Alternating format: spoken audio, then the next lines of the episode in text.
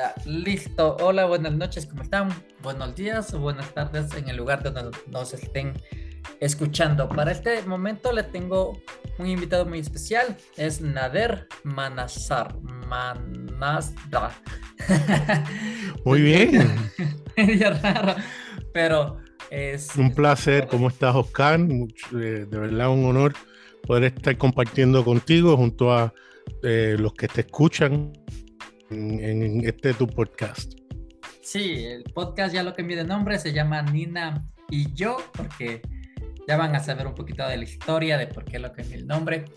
Pero eh, justamente yo habíamos conversado ya con Nader hace como unas dos semanas atrás y le había comentado acerca de un tema interesante eh, para compartirlos ustedes. El tema es si el liderazgo espiritual está preparado para trabajar con gente o con personas que hemos perdido algún ser querido. Entonces, eh, quería saber eh, cuál es tu comentario, Nader. Eh, y desarrollemos este tema, hagamos preguntas y cuestionémonos todo lo que tengamos que cuestionarnos. Entonces, coméntame, Nader, tú, dime. Uh, ¿Qué, has pensado, qué has investigado acerca de esto? ¿Cuál es tu, tu visualización, tu interpretación de esta pregunta que te, que te estoy haciendo?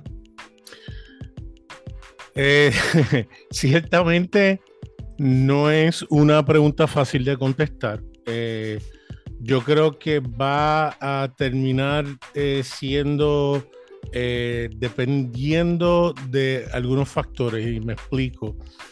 Hoy en día ciertamente yo pienso que estamos un poquito mejor preparados para eso porque nos hemos dado cuenta, o muchos pastores, y esto yo creo que va a dividirse en eh, lo que es eh, concilios o denominaciones, y dependiendo de su teología, porque hay eh, pastores que son muy honestos y ante la situación de la pérdida de alguien cercano, van a estar dispuestos a referir a esa persona eh, a un profesional que pueda mejor atenderlos en su necesidad.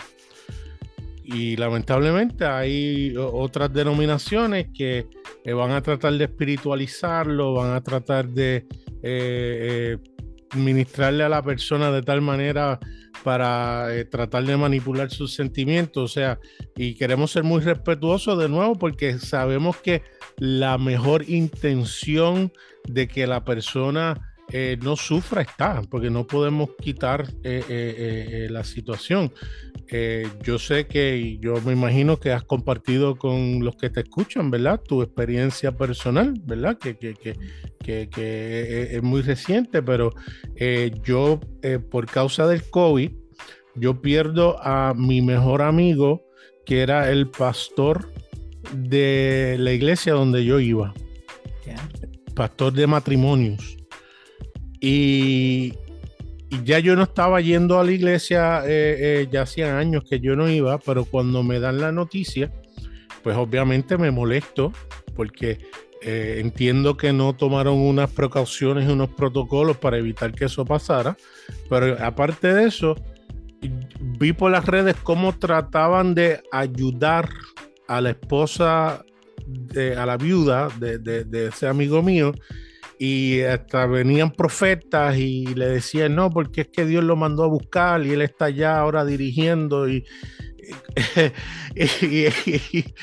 y, el coraje se, multiplicaba y, y, entonces eh, eh, manipulan los sentimientos y, y esto y lo otro cuando a veces yo creo que un, abrazo, el estar ahí, el decir, mira, no, eh, Oscar, no sé qué decirte, honestamente no sé qué decirte porque no puedo imaginarme ni por lo que estás pasando, pero quiero que sepas que estoy aquí y, si nos tenemos que sentar eh, simplemente mirándonos, abrazándonos, aquí estoy. A veces yo creo que es hasta más efectivo que decir, no, es que eh, Dios lo necesitaba, Dios lo mandó a buscar, Él está en control.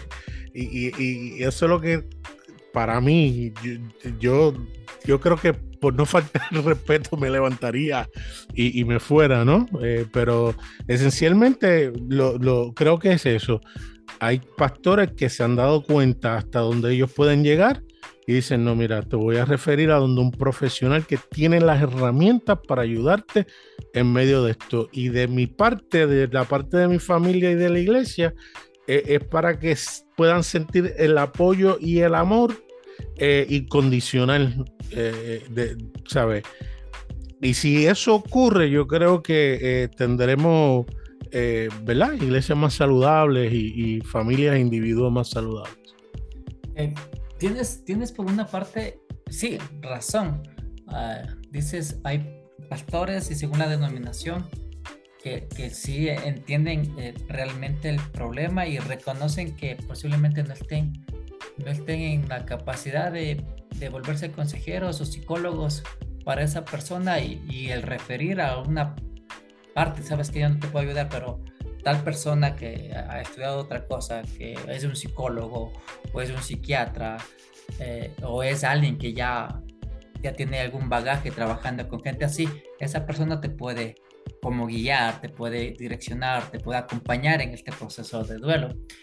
Eh, la verdad yo no he compartido a las personas que me escuchan en el podcast eh, acerca del, eh, de, mi, de, mi, pérdida. Yo, eh, yo lo he comentado y lo he compartido más que todo en mi blog. Yo tengo un blog en, en, en Gmail. Entonces yo ahí lo, lo, lo, lo, he publicado, lo he compartido. Y, y al principio se me hacía muy difícil hablar de esto. Los, los seis primeros meses yo lloraba cuando me preguntaban ¿Y, tu familia? Y pucha, yo comentaba, soy, perdí a mi esposa y sí me iban las lágrimas y bla, bla, bla, bla, bla. Y, poco a poco fui entendiendo que, tengo que aprender a vivir con esto. Y, bueno, eh, Carol, eh, Carol es, eh, falleció a los 38 años de edad, el, el 4 de diciembre del 2020, pero no fue por COVID. Ella falleció porque tenía un cáncer al colon y ya su cuerpo al final del día ya no, no resistió la quimioterapia y, y, eso le pasó factura y ya, ya, ya, falleció por esa causa. Eh, eh, y yo me generé muchas reflexiones, muchos, mucha, hubo mucha deconstrucción en mí a nivel espiritual. Eso fue lo que me pasó. Eh, Primero yo, yo realmente esperaba que eh, el pastor de la iglesia a la que yo asistía se acerque, me dé un abrazo, me acompañe en esa situación, me, esté al pendiente de mí, me, llame aunque sea para preguntarme, oye Oscar, ¿cómo estás? ¿Cómo te sientes? Así no le diga nada, pero hubiese querido eso.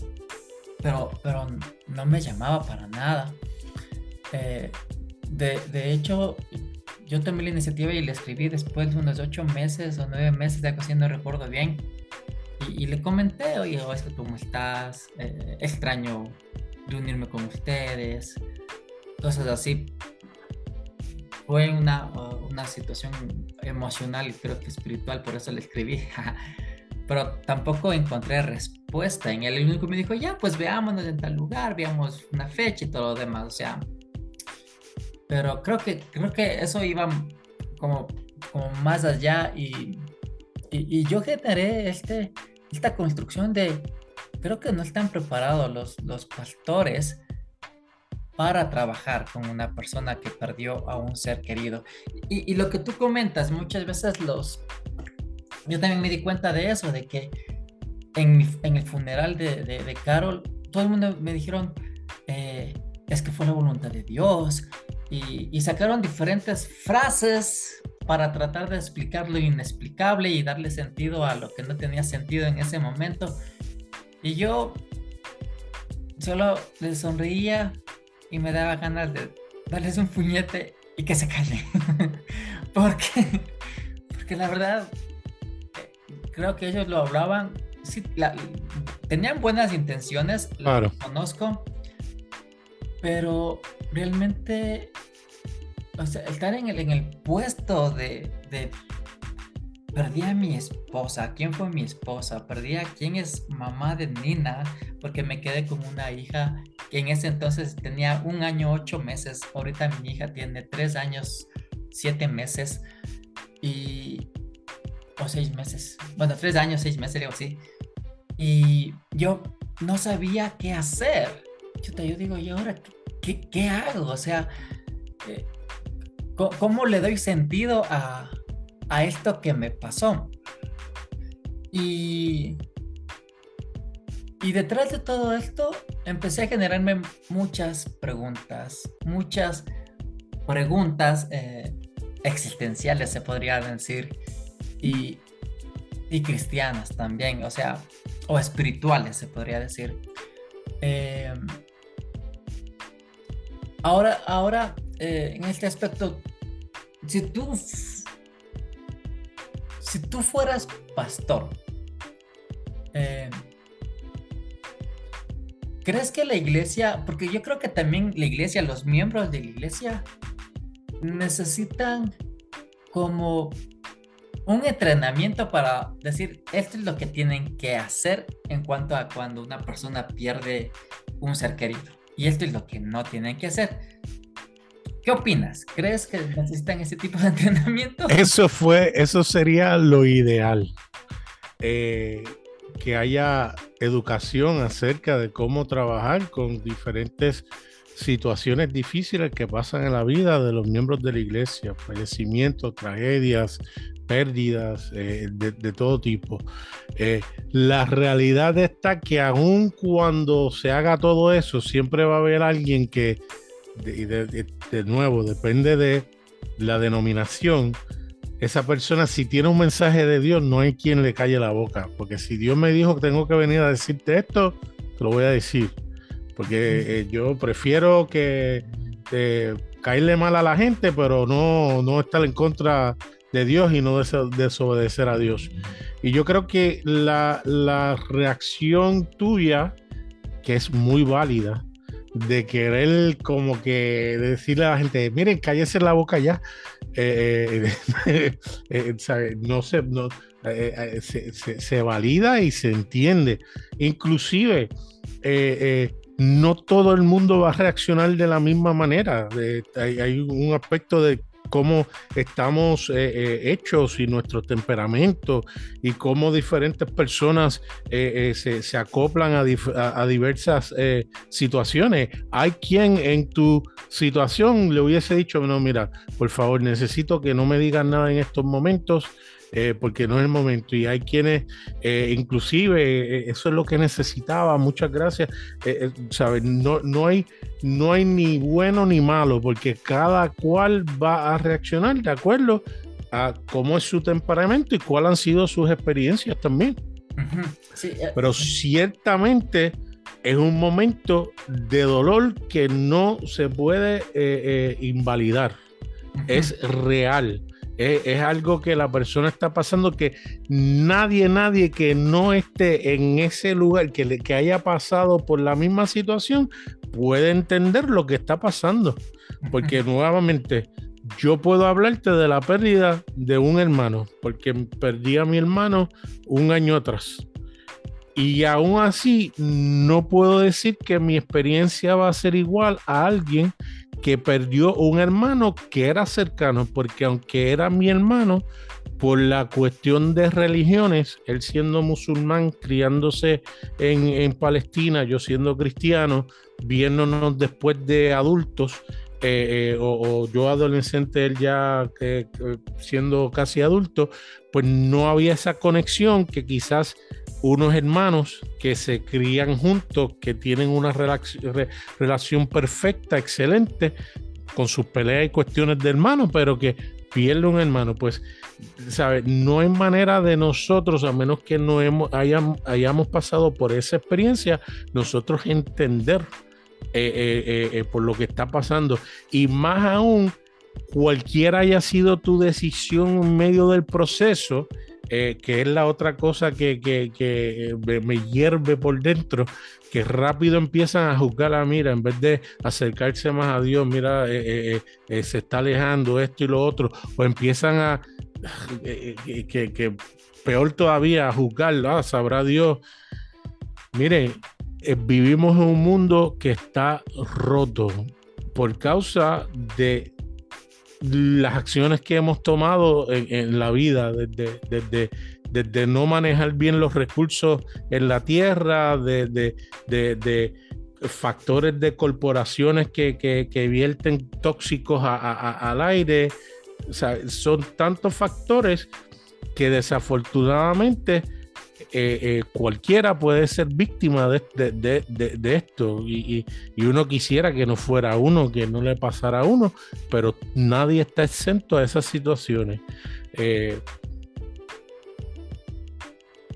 y hay veces que, de nuevo, la mejor respuesta es simplemente poder decirle, no sé cómo te sientes, no me lo imagino, pero quiero que sepas que estoy aquí, estamos aquí. Eh, sí, e, e, es, cierto. Eh, verás, hace como, como tres meses o cuatro meses falleció el, papá de un amigo mío. Yo lo único que dije es que yo, yo no te puedo decir lo siento porque yo no siento tu dolor, pero sí te puedo decir que, que te quiero. Y no le dije nada más. Porque, porque antes mi reacción era, ¿sabes qué?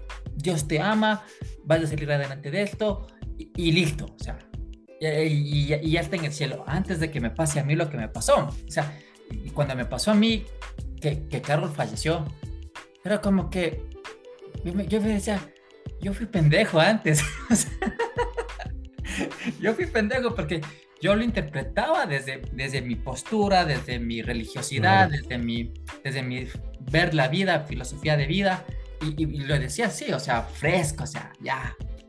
Pero cuando me pasó, como que dije, fui un, en ese tiempo, bueno, ahorita mejor voy a ser inmaduro, espiritual, se podría decir, ¿no? Pendejo, sino, bueno, sí también, ya.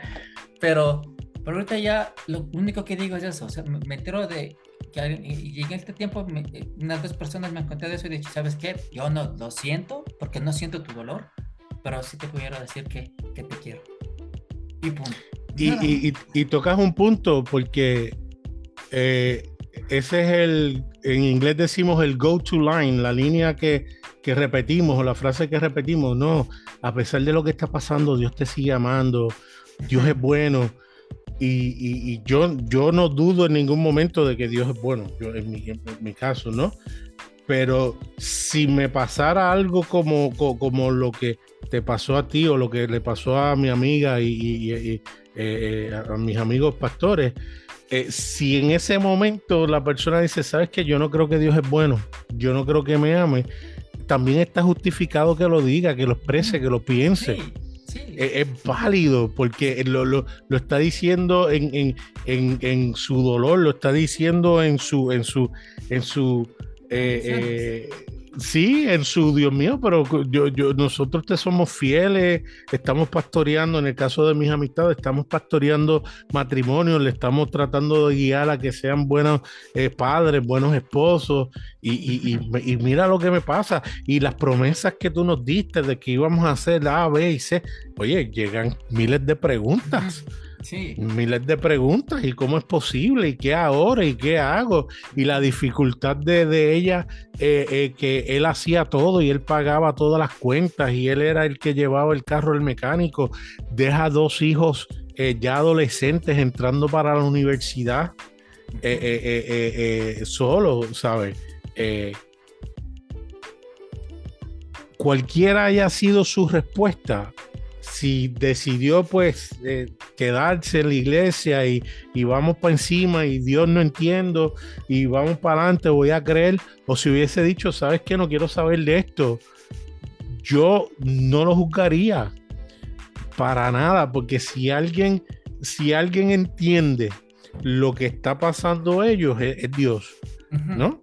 Sí, y, lo que tú dijiste, antes, o sea, cada dolor es diferente, cada, cada duelo es diferente. Yo eh, un año, hasta hace tres meses vivía con mi suegra y en ese tiempo de acompañamiento, porque nos acompañamos los dos, yo le decía, señor, yo no entiendo su dolor porque su dolor usted perdió una hija. usted tiene un dolor de mamá y su dolor es diferente al mío. O sea, usted está procesando su duelo desde, desde la perspectiva de mamá. Yo lo estoy procesando desde perspectiva de, de, viuda ahorita. O sea, de, yo fui el esposo de ella y, y su dolor es diferente al mío y el dolor de sus hijos es diferente al suyo y es diferente al mío y el dolor de los amigos de Carol son diferentes al mío, al de usted y al de sus hijos. Entonces, cada dolor fue diferente y yo, y yo creo que cada persona procesa el dolor desde, desde su entendimiento y de, y de, su interpretación de la vida, de la espiritualidad, de, de Dios y, todo, y toda esa, esa cuestión. Y, y, sí, como tú dices también, ahorita topaste un punto muy interesante. Eh, ah, y dijiste, Dios es bueno. Y sí, yo creo que Dios es bueno, pero en el momento que yo perdí a mi esposa, yo me cuestioné hasta, hasta eso. Claro. oye, oye Dios, pero estaba yendo a la iglesia, eh, eh, yo oraba por Carol, la, gente de la iglesia oraba por ella, y, la gente del podcast también oraba por ella, y, y, orábamos por ti para que se haga el milagro de que se vaya esa vaina del cáncer. Y no pasó nada. ¿Y qué pasó? Y, andate a, o sea, así, al carajo, o sea, pero en ese momento, o sea. Claro. Y, y, y, la gente, créeme, hasta ahorita ellos piensan que yo estoy enojado con Dios, hasta ahorita. Por, por, los comentarios que yo hago, por las cosas que yo comento acerca de la religión, de, de, del cristianismo evangélico y católico y todo eso, yo hago comentarios y me dicen, oye, es que tú estás enojado con Dios. Yo, no, no estoy enojado con Dios, estoy bien con Él. O sea, de hecho hay una relación bien chévere, pero no, estoy enojado con la forma en que ustedes interpretan las, las cosas. Entonces, eso me molesta y me, y me molesta mucho. Eh, pero, pero por eso, y a mí me molesta cuando me dicen, estás enojado con Dios, cuando no es cierto, cuando, cuando realmente, eh, de, hecho, yo todo el año anterior y hace como tres meses o cuatro meses, yo dejé de, de leer la Biblia, dejé de escuchar prédicas de YouTube, dejé de escuchar música cristiana, dejé de asistir a la iglesia. Ahorita voy a la iglesia cuando voy a visitar a mi papá y a mi mamá voy a la iglesia porque quiero estar compartiendo con ellos eso, pero no porque crea lo que ellos creen. Eh, y yo sé que me crié en un lugar cristiano, con valores cristianos, y, y, está chévere y está bien, o sea, pero de ahí a que yo siga creyendo lo que ellos creen y cómo ellos interpretan la Biblia, es, a mí me cuesta ya aceptar eso. Y, y la gente piensa eso, y, y piensa que sigo enojado con Dios, pero no es eso, es, es que ya, ya mi forma de ver la vida, mi forma de entender el cristianismo ya no es la misma desde que me pasó esto. Entonces, como tú dices, es, es aceptable y entendible que una persona ya empiece como a, cuestionarse más cosas, pero también hay, hay otras personas que deciden seguir creyendo en lo mismo, deciden seguir leyendo la Biblia, deciden irse a la iglesia a pesar de... Eh, y esta también es aceptable porque es decisión de ellos. Correcto.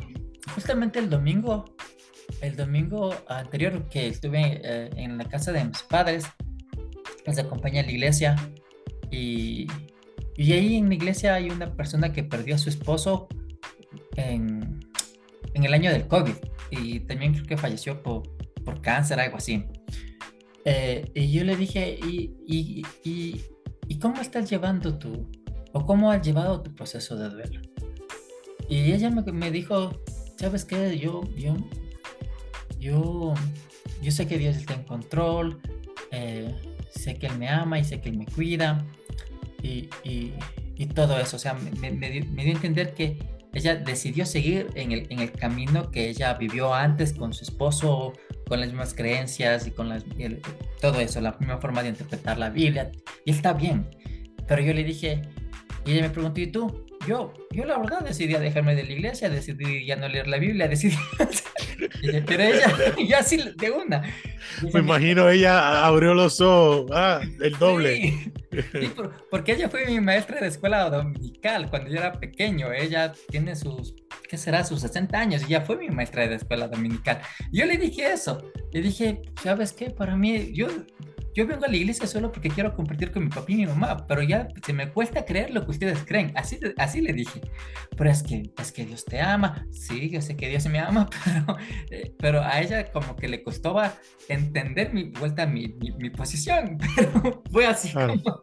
yo sí le vi la reacción y todo, y yo mejor le cambié de tema rápido porque sabía sí, que. Sí, sí, bueno, no, no resiste, porque de, nuevo la, el adoctrinamiento es fuerte y hay veces que. Eh, como dije al principio, llega el punto donde, donde lo que hacen es eh, inducir a la persona a un estado de, de traerlo fuera de que, que, no piensen en la situación y eso, y a veces lo, lo, lo, meten hasta un túnel donde, no, no, enfócate en esto solamente y vas a ver que no vas a, a pensar en, en, la pérdida, no vas a pensar en, en, la situación, y eso, eso es... Eso, es, eso no es cierto, porque tú puedes estar en un servicio carismático donde te distraes y, oran por ti y hasta te agotan físicamente porque te levantan las manos y te dicen pelea y tú eres vencedor y esto y lo otro, pero cuando llegas a tu casa eh, eh, y, ves la cama, eh, el lado de la cama vacía o, vas al cuarto del hijo de la hija que ya no está que, que, que, que, le quitaron la vida, eh, eh, eh, como, como en Estados Unidos ha, pasado tantos años donde vienen bandidos a, disparar en escuelas y a quitarle la vida a, pequeños de segundo grado, de tercer grado, de kinder, de, de kinder. Cuando llega a esa realidad, vuelve el dolor de nuevo, vuelve el, sufrimiento, vuelve el por qué. Eh, y, me, da, eh, gracia que tú me dices que la maestra tuya te dijo, no, porque yo sé que Dios está en control.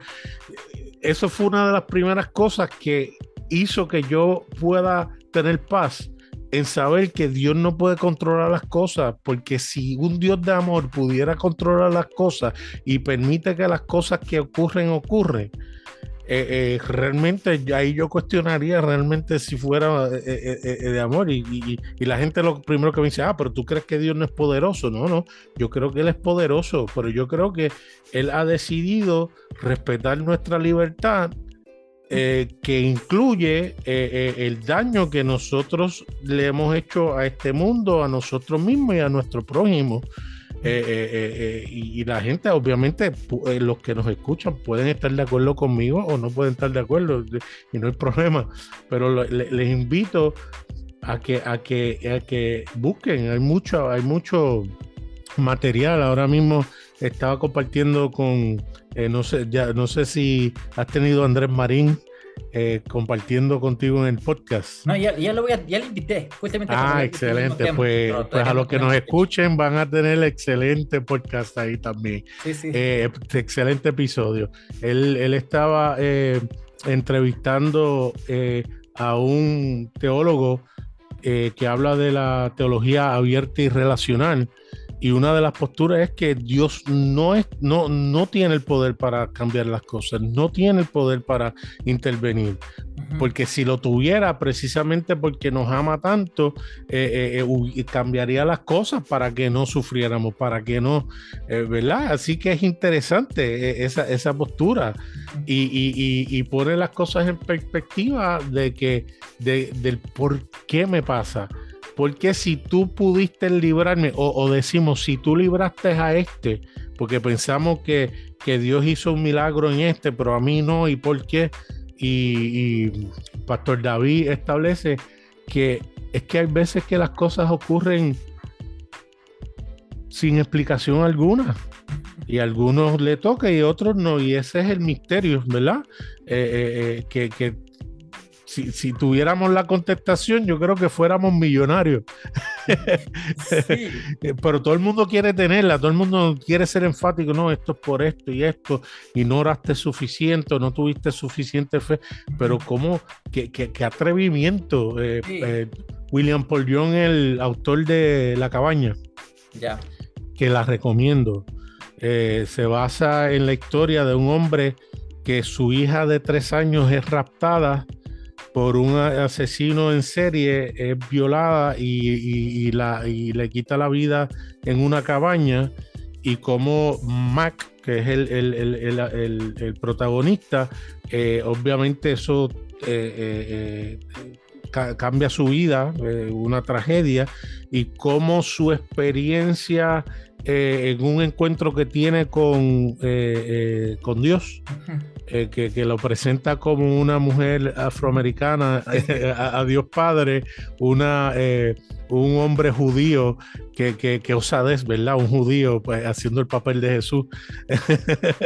Oye, oye, Nadia, ¿Qué tal si hacemos otro capítulo? Porque ya falta cinco minutos. Despidámonos de este y abramos otro, otro enlace para hacer el otro capítulo, ¿ya? Sí. Perfecto. Muchas gracias por acompañarnos en este, en este espacio. Eh, espero que nos escuchen en el siguiente capítulo, que vamos a hacerlo.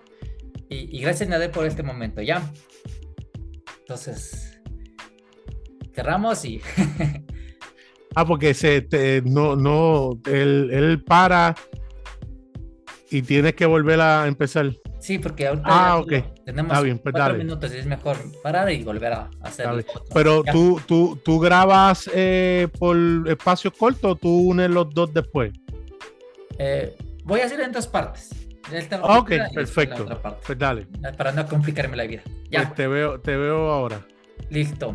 Me, me invitas para atrás. Ya.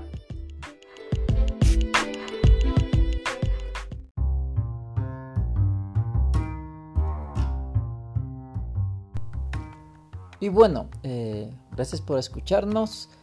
Y les comento algo.